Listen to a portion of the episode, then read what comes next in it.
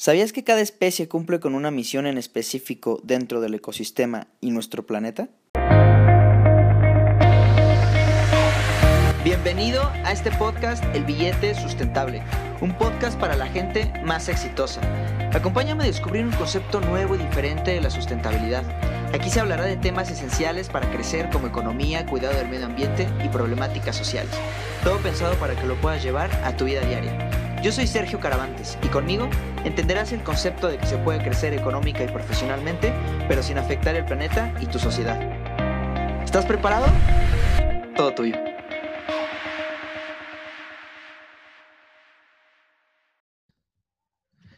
Hola, ¿qué tal amigos? Bienvenidos a este noveno episodio de este podcast El Billete Sustentable. Como saben, pues yo soy Sergio Caravantes, soy consultor ambiental y de desarrollo sustentable y el día de hoy les traigo un tema buenísimo, que de hecho traemos un invitado muy especial. Y es, nos viene a platicar justamente sobre la importancia de la diversidad de las especies y cómo es que afecta la desaparición de las mismas en el ecosistema y pues también cómo nos afecta a nosotros. Eh, también nos viene a platicar sobre un poquito sobre la, la biodiversidad que hay en México y en Latinoamérica. Y pues antes que nada, pues para arrancar, me gustaría darles algunos datos eh, a partir del siglo XVII se han registrado por lo menos 750 especies animales y 120 especies vegetales como extintas. Y eh, pues es algo muy triste. Además, bueno, pues a partir del año 1600 eh, se, se, consideran más de 2.000 especies extintas gracias al ser humano, ¿no? Y en la actualidad, pues tenemos alrededor de 18.000 especies de plantas y animales que se encuentran en peligro de extinción. Entonces, justamente nuestra labor es tratar de impedir todo esto, ¿no? Y pues para esto tenemos un invitado que la verdad es que él, es un crack, es un crack y es un gran experto en este tema. Em, su nombre es Jorge, él es biólogo egresado de la UNAM, especialista en orquideología, específicamente su estudio sobre las orquídeas, y actualmente colabora como tallerista en el Centro Comunitario Ciudad Retoño, ubicado en el Estado de México y eh, además es voluntario en el programa de educación ambiental en medios digitales, como social media en la página de Facebook Empleos Verdes México. Y lo más importante ahorita es emprendedor del proyecto del proyecto Tejo MX, en donde se ofrecen talleres botánicos, algunas asesorías de social media y marketing digital a diferentes empresas ambientales y además tiene su servicio de, su servicio de vivero, perdón, para emprendedores en plantas. Él fue voluntario también en proyectos de divulgación científica en diferentes eventos y ha participado en conferencias y coloquios sobre divulgación de la biodiversidad botánica del país. Entonces, la verdad es que es un gran, gran invitado, muy, muy profesional y pues nos viene a platicar sobre este tema muy interesante. Entonces, démosle la bienvenida a este gran amigo, mi queridísimo Jorge. Bienvenido, muchísimas gracias por estar aquí con nosotros. Muchas gracias a ti, Sergio. La verdad estoy muy emocionado. Te, te agradezco mucho esta bienvenida y pues bueno, Jorge, pues antes que nada, eh, pues otra vez agradecerte por estar aquí con nosotros. Para arrancar, me gustaría que nos platicaras eh, un poquito sobre tu proyecto de Tejo, cómo, cómo, cómo funciona. Platícanos un poquito sobre Tejo. Muy bien, este, bueno, yo soy eh, biólogo y radico en la Ciudad de México. Y Tejo inició gracias a que yo he visto que en la Ciudad de México, siempre en la zona oriente, eh, no eso no, es una zona que es un poquito marginada, es catalogada como eh, lugares violentos y que también puede tener mucho urbanismo. Como tal, en la Ciudad de México tenemos una gran diversidad de museos y una gran, eh, es un lugar muy céntrico en cuestión de información y sobre todo ciencia. Obviamente, la divulgación botánica en la Ciudad de México está muy arraigada en las universidades, pero en la zona oriente no existe un lugar así. No existe, tampoco existen muchos colectivos o muchas cooperativas que se dediquen a la divulgación de especies o de la biodiversidad. Es por eso que yo decido eh, hacer esta iniciativa para divulgar eh, la diversidad botánica en la zona oriente de la zona metropolitana del Valle de México. Entonces, pues ofrecemos talleres botánicos, también de educación ambiental, y algunas curiosidades botánicas. Sí, claro. Sí, pues aquí ya es más, es más personalizado el asunto. No, pues muy bien.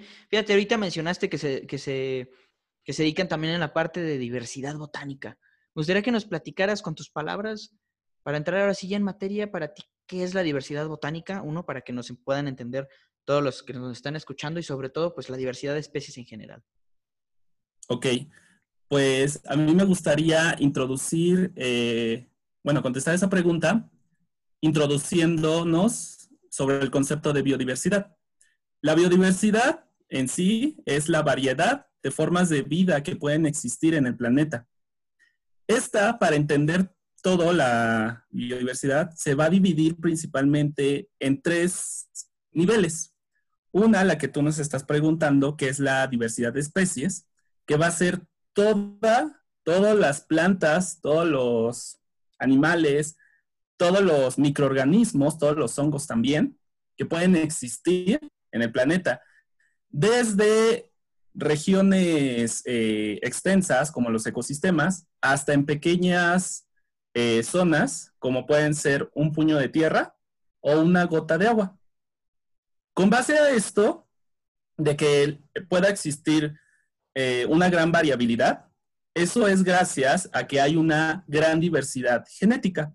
Esto se refiere principalmente a la información genética que tienen las especies para poder adaptarse, desarrollarse y evolucionar en un ecosistema. Como por ejemplo, ¿no? Sabemos que en invierno los fríos eh, son muy crudos en algunos lugares y los animales tienen un fenómeno conocido como hibernación van, llegan a una cuevita o a un lugar seguro y pues llegan y se duermen por largos lapsos de tiempo. Obviamente, para poder tener una buena invernación, lo que los animales hacen es que empiezan, que todos los procesos metabólicos los alentan y puedan aprovechar eh, las reservas de energía que ellos tienen ¿no? De todo lo que comieron previamente a la hibernación, para que durante ese periodo de, sueño puedan tener eh, energía y ya puedan eh, salir en, en, la primavera. Y gracias a eso, ¿no? Pues existe la diversidad de ecosistemas, que se refiere a toda la variedad de paisajes pero esto se determina por los factores abióticos y bióticos, las condiciones climáticas, los factores ambientales, para que existan muchos paisajes, muchos ecosistemas, ¿no? Que pueda existir los desiertos, los bosques, los arrecifes, que pueda existir la sabana, los matorrales, la tundra, la taiga, ¿no? Y cada uno de ellos va a resguardar un cierto tipo de especies. Wow. La verdad es que se me hizo muy interesante y sobre todo la parte de cómo es que nosotros como, como especies, y, digo nosotros me refiero al ser humano, a las plantas y a los animales, nos vamos adaptando a lo que vaya ocurriendo en, los diferentes cambios, ¿no? Desafortunadamente ahorita vivimos en, una situación donde estamos enfrentando el cambio climático. Eh, el episodio pasado, de hecho, platicábamos hace unos episodios, perdón, platicamos sobre el cambio climático. Y ahorita mencionaste algo muy importante que es que los animales eh, se adaptan genéticamente en la parte de hibernación. A mí creo que es algo que me llama mucho la atención, como naturalmente nosotros estamos diseñados para adaptarnos a lo que está ocurriendo en el ecosistema, a lo que está ocurriendo en diferentes ocasiones, pero muchas veces, bueno, yo a lo que he conocido, pues muchas veces es, bueno y es malo porque los cambios se pueden ir dando muy rápido, como está ocurriendo ahorita con el cambio climático. Y ahorita, pues, eh, el hombre, por ejemplo, es, una especie que se ha ido adaptando a través de los años, a través de los años se ha ido adaptando eh, desde que empezó a dejar su pelaje, ¿no? Por ejemplo, ahorita pues ya utilizamos, bueno, antes utilizaban pieles de animales, ahorita ya utilizamos este, ropa para vestir y toda esta cuestión. Y pues esto es algo que podemos ver pues a lo largo de todo el mundo y pues también a lo largo de todo lo que es Latinoamérica. Y hablando sobre eh, todo lo que es la parte de Latinoamérica, ¿cuál considerarías que es el país, para toda la gente que nos escucha, que tiene mayor biodiversidad aquí de, Latinoamérica? Sabemos que, bueno, Latinoamérica, pues tiene, es de los continentes con mayor biodiversidad, ¿no? Por, por la zona que tienen, bueno, gran, gran parte de los países. Tenemos lo que es Colombia, que pues eh, los climas favorecen a que haya eh, mucho tipo de especies. Entonces, para ti, ¿cuál crees que es el país que tiene mayor eh, biodiversidad? Bueno, pues yo creo que por, por mero amor a la patria, podría ser México, pero también tenemos competencia con Brasil, ¿no? Pero no se quedan atrás otros países como Ecuador, Venezuela y Perú. Excelente. ¿Y cuál crees que es el, mayor factor que influye a que haya más diversidad? Por ejemplo, ahorita mencionaste Brasil, y la mayoría, la mayor parte del clima, pues es, son climas húmedos. ¿Crees que eso favorece a que, a que haya más diversidad de especies? Pues de hecho, para, bueno, estos países que mencionamos son considerados países megadiversos. Eh, sabemos que, bueno, un dato es que eh, actualmente conocidos son 17 países megadiversos. ¿A qué me refiero con esto? A que estos países van a albergar el 70% de todas las especies o de todas las formas de vida del planeta, el 70%. Así que, no, ¿por qué no todos los, eh, no todos los países, no? ¿O por qué no toda Latinoamérica? ¿Por qué? Por porque deben cumplir con unas características en específico para que sean considerados países eh, megadiversos. Una, no solamente es el clima, puede ser también eh, el clima y, la diversidad de paisajes, ¿no? Para que alberguen diferentes especies. Pero también es importante la posición geográfica para que pueda haber esas variaciones en el clima y que sean adecuadas para una proliferación de especies. También el tamaño, la extensión territorial es un factor muy importante. Otra es su historia evolutiva, ¿no? Cada cuando las especies van evolucionando, van cambiando, van adaptándose y van creando nuevas especies. Otra que es muy importante es que presenten aislamientos, como islas o zonas geográficas en donde el hombre no pueda llegar o no pueda intervenir. Gracias a esto, en estas zonas de aislamiento existen una mayor diversidad de especies de flora y fauna, pero también que presenten endemismos, que los endemismos son eh, eh, especies que solamente se van a encontrar en una región determinada o en un área determinada. Entonces los aislamientos permiten que haya endemismos. Y sobre todo la cultura, la cultura que, pueda tener eh, la población, ¿no? Por ejemplo, eh, nosotros en México sabemos que la, dieta mexicana se basa mucho del maíz, ¿no? Ya sea que en las tortillas, en el pozole, que en los esquites, etcétera. Los taquitos, claro que sí. Claro, pero te voy a decir, la, especie, ¿no? Su nombre científico del maíz es Sea maíz. Y esta eh, misma especie puede presentar variedades, ¿no? Eh, sabemos que está el, maíz blanco, el maíz amarillo, el maíz azul, el maíz rojo, entre otros colores, pero esto es gracias a la domesticación del hombre.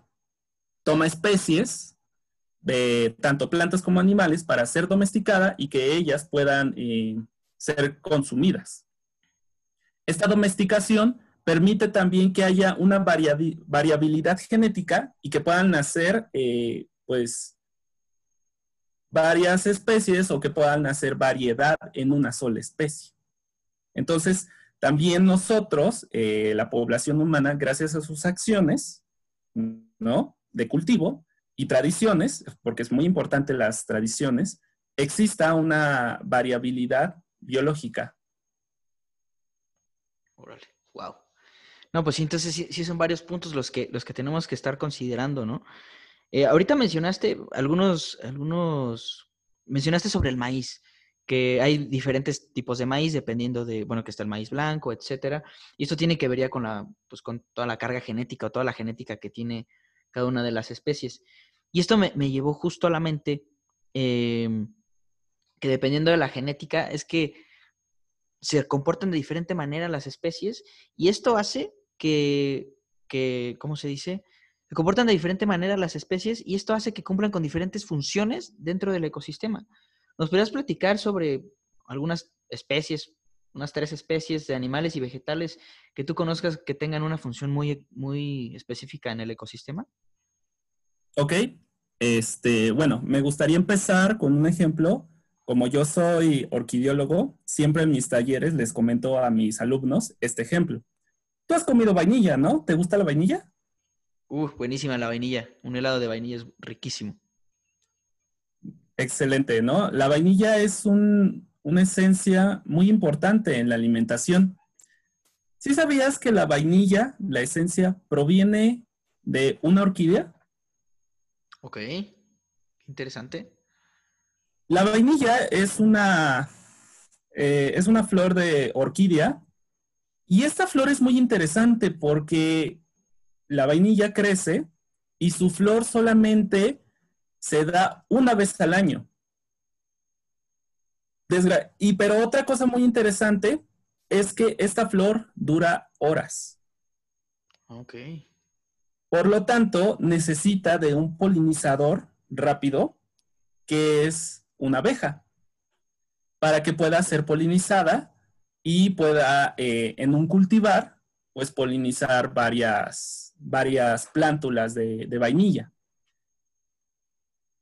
Algo interesante de la relación entre esta abeja y la vainilla es que son específicas. ¿A qué me refiero con esto?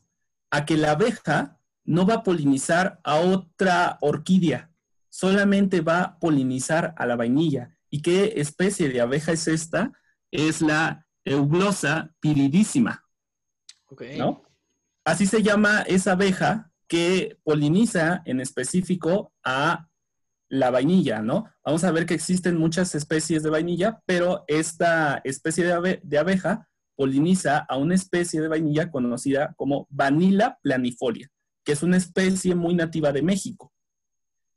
Desgraciadamente, eh, por el uso inmoderado de pesticidas y agroquímicos, la abeja ha ido poco a poco desapareciendo.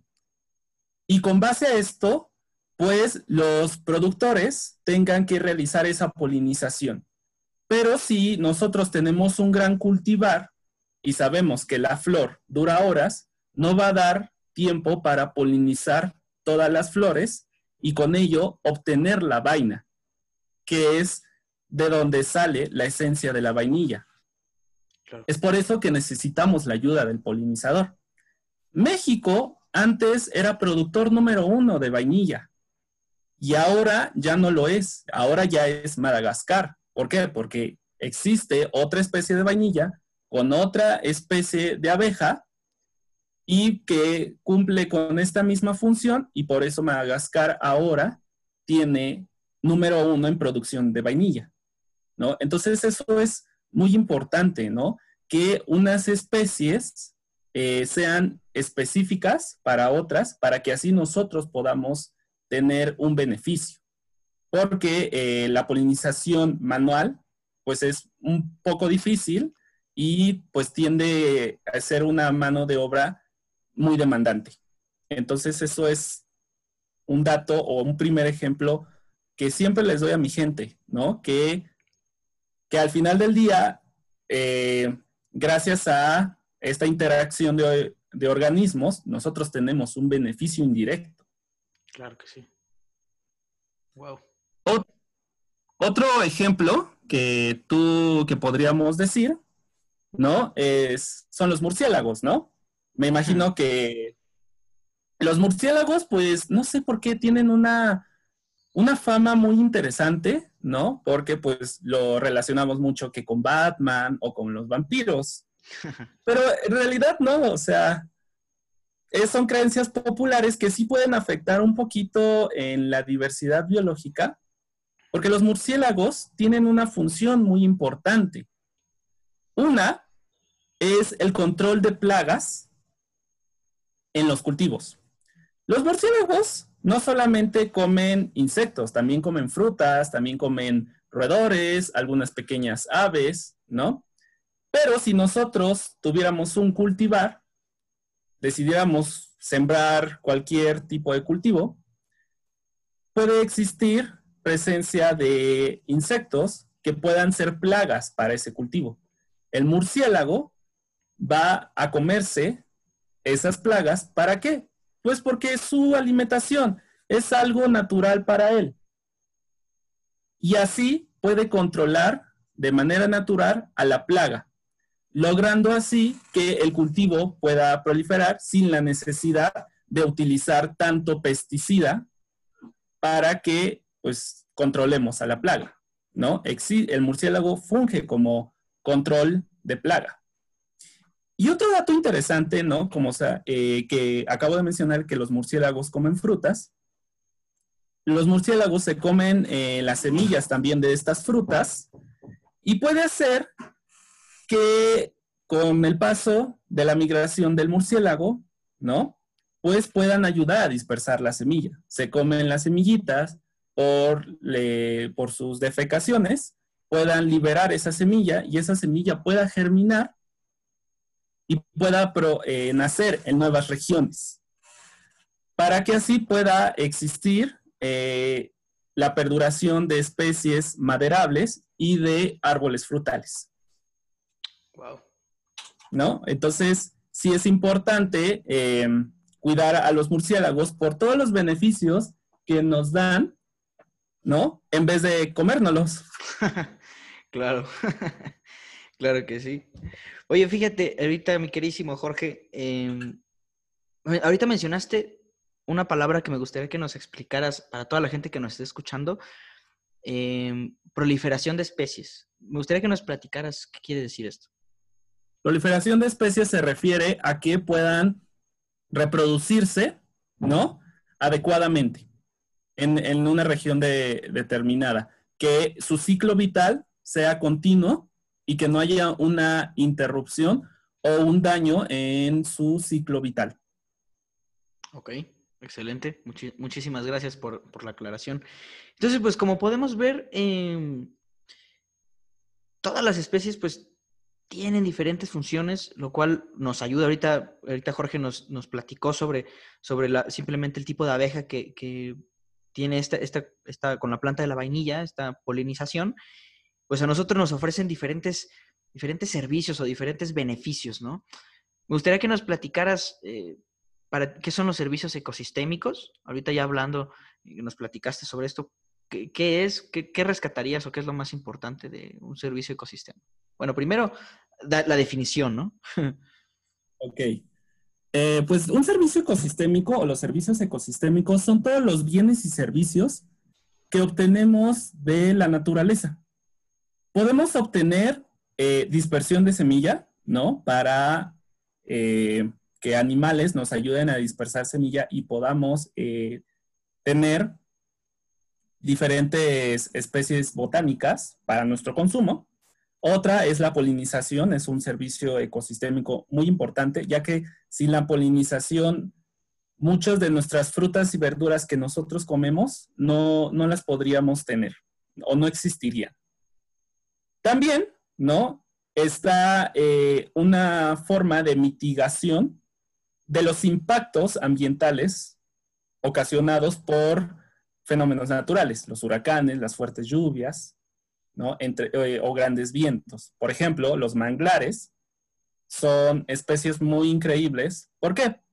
Porque cuando llega el paso de un huracán, el manglar protege o mitiga su impacto y así los daños que pueda provocar este huracán no sean tan fuertes y no haya tanta destrucción. Si nosotros destruimos completamente al manglar y ponemos una zona hotelera, el huracán que venga va a destruir la zona hotelera y por lo tanto la inversión económica que se hizo se pierde y se pierde también la diversidad ecosistémica, que gracias a eso de la diversidad ecosistémica también podemos tener un crecimiento económico. Ok. Fíjate qué interesante. Y aquí algo que me gustaría eh, rescatar de todo esto, y es justamente lo que tratamos de, comunicar o transmitir a través de este podcast, es tocaste mucho la parte económica. Bien sabemos que es, para ser unas personas sustentables también tenemos, tenemos que crecer económicamente, pero tenemos que encontrar maneras de cuidar el medio ambiente y la sociedad. Y justamente ahorita mencionaste la parte de los hoteles y que destruyen manglares para construir hoteles, ahí no estamos siendo para nada totalmente sustentables porque económicamente la inversión no nos está retribuyendo nada. Además, ambientalmente, pues estamos afectando y socialmente estamos afectando a, las personas que viven en ese lugar porque estamos favoreciendo justo a que los huracanes lleguen y pues nos destruyan, ¿no? Nos hagan daño pues en los tres pilares que estamos tratando de, enfocar aquí en, en este podcast.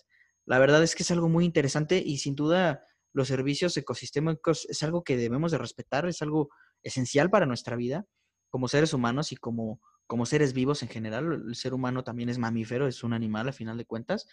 Y pues nosotros necesitamos, pues, de la naturaleza. Eh, el episodio pasado platicamos sobre plantas, que el 25% de las plantas, de las medicinas, perdón, están hechos de plantas. Entonces, yo creo que aquí también tenemos una parte fundamental, ¿no? La parte económica eh, la parte, eh, digamos, toda la, parte de la medicina, pues es una parte importante de la economía de, pues, de nosotros, ¿no?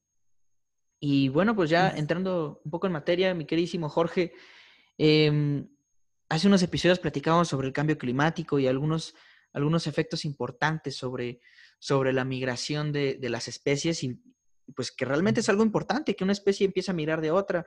Platicamos un poquito sobre el dengue y toda esta cuestión.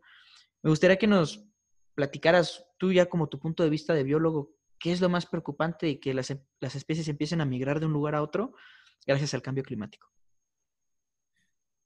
Bueno, es, bueno, la migración es un fenómeno natural, ¿no? Como por ejemplo la mariposa monarca que viene desde Canadá a Estados Unidos y llega a México, al estado de Michoacán, para eh, reproducirse y porque tiene condiciones de calor adecuados, ¿no? Claro. Pero desgraciadamente esto es debido a los factores ambientales. Obviamente, como en Estados Unidos y en Canadá, ah, llegan los inviernos, pues la mariposa monarca se tiene que ir para poder reproducirse aquí en México en época de verano y primavera. Cuando nosotros afectamos las variaciones que determinan el cambio climático, podemos cambiar los ciclos biológicos y hasta podemos cambiar el ritmo de las especies o de, sí, de todos los organismos que tienen y esto puede ser perjudicial para ellas, tanto en su ritmo biológico, ¿no? Y tienden a adaptarse.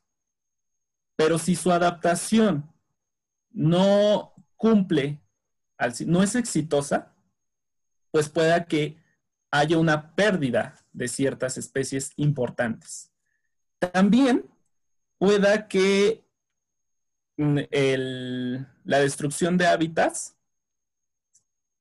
afecta directamente mucho a las especies porque le quitas resguardo, alimentación y sobre todo un lugar para reproducirse a las especies y que puedan eh, continuar con su ciclo de vida y puedan perdurar.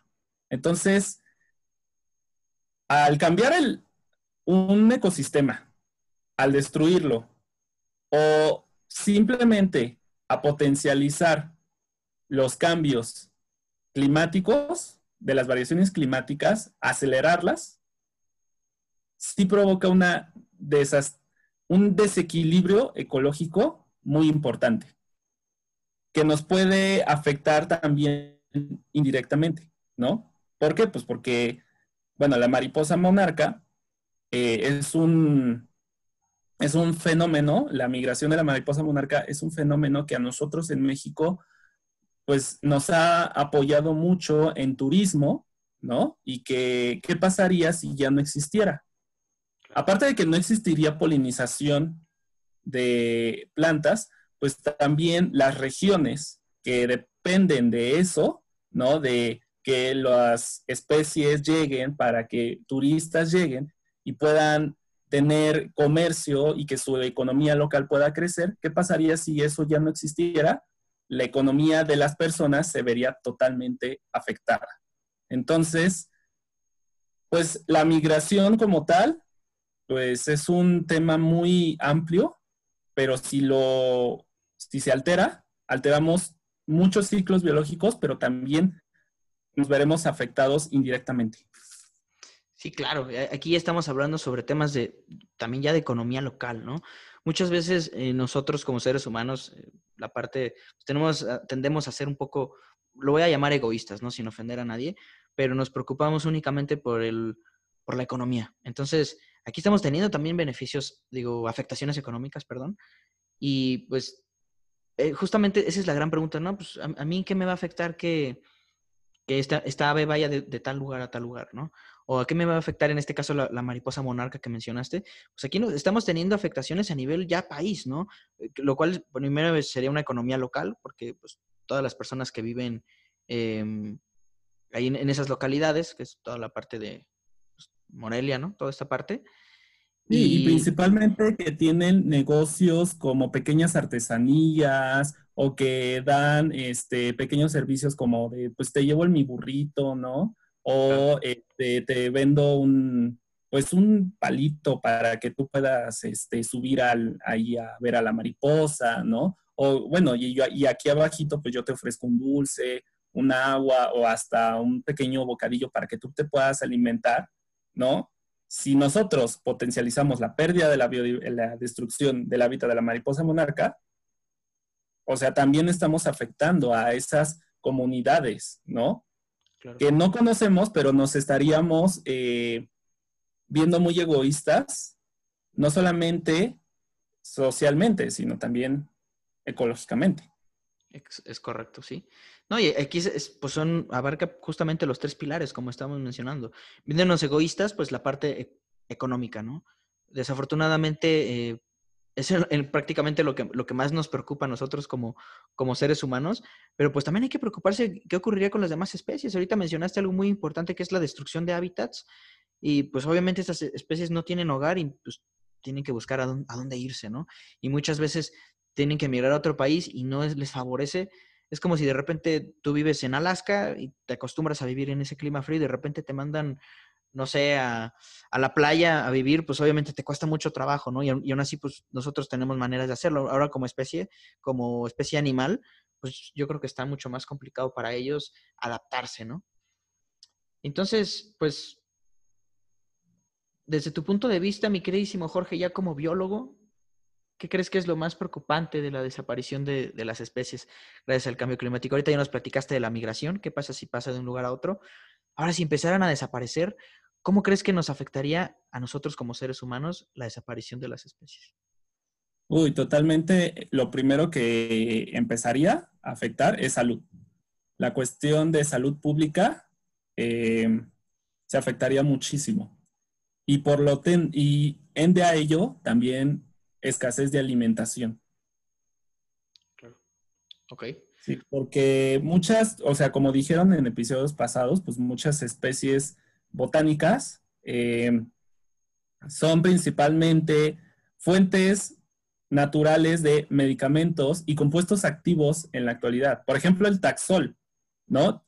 El taxol es un fármaco muy importante en la industria porque combate diferentes tipos de cáncer, ¿no? Y los principales, el mama, el pulmonar y el de ovario y un carcinoma producido por el SIDA.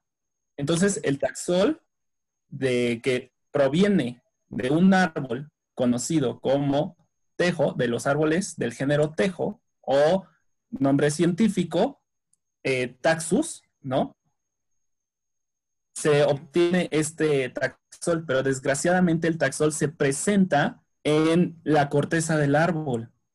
Y obviamente, para obtener un gramo de Taxol, necesitas 300 kilogramos de árbol de corteza, bueno, de corteza de árbol, de taxus. y ahora imagínate, el cáncer, pues es el, uno de tantas enfermedades que ha afectado a la población. Imagínate cuánto árbol necesitas para curar a todos los que tienen cáncer. Wow. Ok, mi queridísimo Jorge, entonces, eh, no sé si nos pudieras platicar ahora sí ya sobre los animales, ¿qué es lo más preocupante de que, de que puedan llegar a, desaparecer? Bueno, eh, si hubiese una desaparición de una sola especie, pues hay que entender qué función está teniendo. Porque si es polinizador, puede, eh, puede afectar la alimentación humana, porque sí es muy importante la, polinización para la obtención de frutos y de semillas, y con base a ello obtener pues, pues toda nuestra dieta básica, como que son los frijoles, el arroz, la lechuga, el jitomate, el chile, entre otras cosas que son básicos. Si desaparecieran los polinizadores, pues nuestra alimentación se vería muy reducida y totalmente afectada. Y también eh, hay animales que son depredadores naturales de otros animales. Si nosotros desapareciéramos una especie, ¿no? Que es depredadora natural de, por ejemplo, un insecto, este insecto se puede convertir en plaga. Y esa plaga, aparte de que puede afectar cultivos agrícolas, también puede transmitir enfermedades. Y así también puede, pues, haber un efecto en salud pública. Ok. ¿Nos podrías dar algún ejemplo de, una especie que, sea, eh, de este que dices, que sea como grande en la cadena alimenticia? Ah, claro, ah, es una muy, muy interesante y creo que has visto o convivido día con día, ¿no? Eh, ¿Alguna vez has escuchado hablar sobre la araña violinista? Ah, claro que sí, muy conocida. Adelante, platícanos sobre ella. Muy bien, este, obviamente, igual que los murciélagos, las arañas tienen mala fama, ¿no? Entonces, pues, nosotros, ¿qué hacemos? Pues vemos una araña, nos entra el miedo, ¿no? Y pues empezamos a matar, porque sí.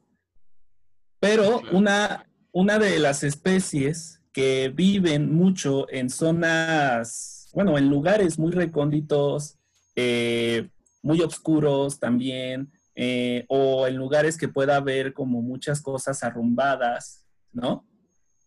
Y bastante polvorientas, pueden estar en nuestra casa. Entonces la araña violinista se alberga en estos lugares poco aseados de los hogares entonces, ahí vive. Camina, se va por toda la casa y puede llegar hasta tu ropa. Y en la ropa, pues ahí tiene una buena cobijita, se puede descansar a gusto y ya cuando tú llegas y tomas tu ropa, pues ves a la araña y cuidado, no te vaya a morder, porque su mordedura es perjudicial, es mortal, afecta el sistema nervioso del, del hombre y rápidamente te tienen que a dar una intervención médica, ¿no? Pero ¿qué pasa? Obviamente no solamente viene araña violinista a nuestras casas, ¿no? También viene la araña patona. Que la araña patona no hace nada, no le hace nada al hombre, solamente está en las esquinitas, siempre las vemos en las esquinitas y decimos mátala, porque hay una araña. Pero esta, la araña patona es depredadora natural de la araña violinista. La araña patona se come a la araña violinista. Entonces, nos protege de la araña violinista, la araña patona. Y es algo que no es algo que mucha gente desconoce, ¿no? Entonces, si vemos una araña y es patona, hay que agradecerle, ¿no? Decirle muchas gracias por protegerme, ¿no? Porque si la araña violinista me muerde, no me convierto en Spider-Man. Me tengo. ¿no? Entonces, eso es muy importante, muy, muy importante. Es una cuestión muy sencilla. Sí, claro. No. Wow. Y la verdad es que nosotros ni siquiera estamos como con, ese conocimiento, ¿no? Ni siquiera nadie nos dice ni nadie nos explica, es algo que nos deberían de explicar en nuestra vida cotidiana. Y pues justamente como lo dices, respetar a, todos los insectos y ahorita en específico a las arañas que están hasta arriba de la cadena trófica o de la cadena alimenticia. Y pues si no fuera por ellas, pues como dices, podría haber plaga incluso de otros animales que nos pueden traer enfermedades y en este caso con la araña patona, pues la araña, la araña violinista, ¿no? Que puede afectar ya nuestra, pues con nuestra vida. Yo creo que es algo muy interesante. Muchísimas gracias por ese dato. Y pues ya nada más para finalizar, la verdad este tema es bastante, bastante amplio por mí. La verdad me encantaría echarme otro episodio. La verdad está muy, muy interesante todo lo, que nos estás este, comentando. Pero pues desafortunadamente tenemos que cerrar el episodio. Y ya nada más para finalizar, eh, siempre al terminar cada episodio me gusta dejarle a las personas que nos están escuchando un consejo que ellos puedan aplicar en su vida para convertirse en personas sustentables, refiriéndose al tema que hayamos tocado en, cada episodio, ¿no? Entonces, ¿tú qué consejo les darías eh, para ser personas sustentables? Hablando sobre la biodiversidad, eh, la manera de respetarla y cuidarla, ¿qué consejo o consejos nos darías? De hecho, tengo algunos, pero me gustaría dividir mis consejos en pues, personas que se dedican al medio ambiente y a personas que no se dedican al medio ambiente, pero te están escuchando y eh, quieren mejorar su, pues, su estilo de vida, ¿no? Vamos a empezar con ellos, ¿no? Con, con las personas que no son profesionales en medio ambiente, pero se dedican a muchas cosas y tienen mucho afín al medio ambiente. Ellos les quiero dar el consejo de siempre informarnos de las especies y que no les tengamos miedo, ¿no? y que también es importante quitar malos prejuicios para poder conservar a estas especies. Siempre investiguen que, cómo se llama esa especie que, tenemos, que tiene una mala fama, ¿no? Porque es importante y qué función puede tener en el ecosistema y si tiene alguna función o alguna importancia en la interacción de nuestra vida cotidiana. También para ellos me gustaría darles el consejo de cuidar la vegetación nativa del lugar donde tienen, ¿no? Si viven en, en, cualquier región y conocen vegetaciones que solamente hay ahí, hay que cuidarla, ¿no? Cuidarla y respetarla, porque al final del día nos puede dar un servicio que pueda ayudarnos en nuestro crecimiento, en el desarrollo eh, humano. Y para las personas que se dedican en la cuestión ambiental, me gustaría eh, siempre aconsejarles que pues optemos para la divulgación. Siempre hagamos iniciativas de divulgación, ¿no? de toda la biodiversidad, de los cuidados, de las funciones, de la importancia que tenemos no solamente a nivel país, sino a nivel comunidad, ¿no? en nuestras casas también sería bueno. Y crear iniciativas para que haya un beneficio eh, social, pero también un beneficio para la biodiversidad del, país. Ok, muy interesante, la verdad, creo que es algo muy, muy importante. Y no solamente para la comunidad eh, científica, sino pues todas las personas que nos están escuchando compartan este tipo de, proyectos. Ahorita tenemos este gran proyecto de, Tejo MX, que ahorita nos va a platicar un poquito más a detalle, pero em, también compartir este tipo de, podcast para que toda la gente esté enterada de la importancia y ahorita la situación que estamos viviendo, que viene con el cambio climático, qué poder hacer, qué no hacer y sobre todo, pues, hacer un bien a la comunidad, ¿no? Yo creo que es trabajo de todos y pues entre más personas estemos enterados, pues mejor. Entonces, den eh, compartir a este, a este episodio y a este podcast para que todos estén enterados y también pues de Tejo MX, muchísimas gracias por estar con nosotros. Antes de, pues, de finalizar, me gustaría que nos dijeras cómo podemos encontrarte. ¿Tienes redes sociales, página? Eh, ¿cómo claro, me, pueden encontrar en Facebook y en Instagram como tejo, eh, arroba tejo MX contacto, ¿no? O pueden teclear en el buscador Tejo MX tanto en Facebook como en Instagram. Ok, perfecto, muchísimas gracias. Entonces, mi queridísimo Jorge, sin duda eres una persona que está contribuyendo a una mejora en nuestro mundo. Por eso es que eres un invitado especial. Muchísimas felicidades y felicidades también por el gran proyecto que tienes de Tejo MX. Muchas gracias por estar aquí con nosotros. La verdad es que fue muy, muy, muy divertida esta plática. Me encantaría volver a repetir este episodio. La verdad es que llevábamos tiempo esperando tener este espacio juntos hasta que por fin se nos hizo, amigo. Entonces... Sí, la verdad, que qué padre, ¿no? Eh, estuve muy emocionado por, por venir, ¿no? Ya, ya lo estaba esperando. Y qué padre que, que a partir de las redes sociales dos personas totalmente alejadas, ¿no? Podamos colaborar juntos para una mejora, sobre todo en el medio ambiente y para la sociedad. Y pues importante, ¿no? Hacer alianzas, ¿no? Y apoyar emprendimientos. No necesariamente hacer una colaboración, pero siempre apoyar la información, ¿no? Y apoyar el progreso de, cada uno de, de estos. Entonces, yo te felicito por esta iniciativa, te agradezco eh, que me hayas abierto este espacio y la verdad pues es un proyecto muy padre lo que tienes, te admiro muchísimo y pues para lo que sea que, necesites aquí eh, serás totalmente bienvenido, ¿no? Y en Tejo MX también. Muchas gracias. No, hombre, muchísimas gracias a ti por toda la información tan interesante que nos, que nos proporcionaste. Y muchísimas gracias a todos ustedes eh, por haber escuchado este episodio hasta el final. Espero verlos la próxima semana. Que tengan una excelente tarde. Hasta luego.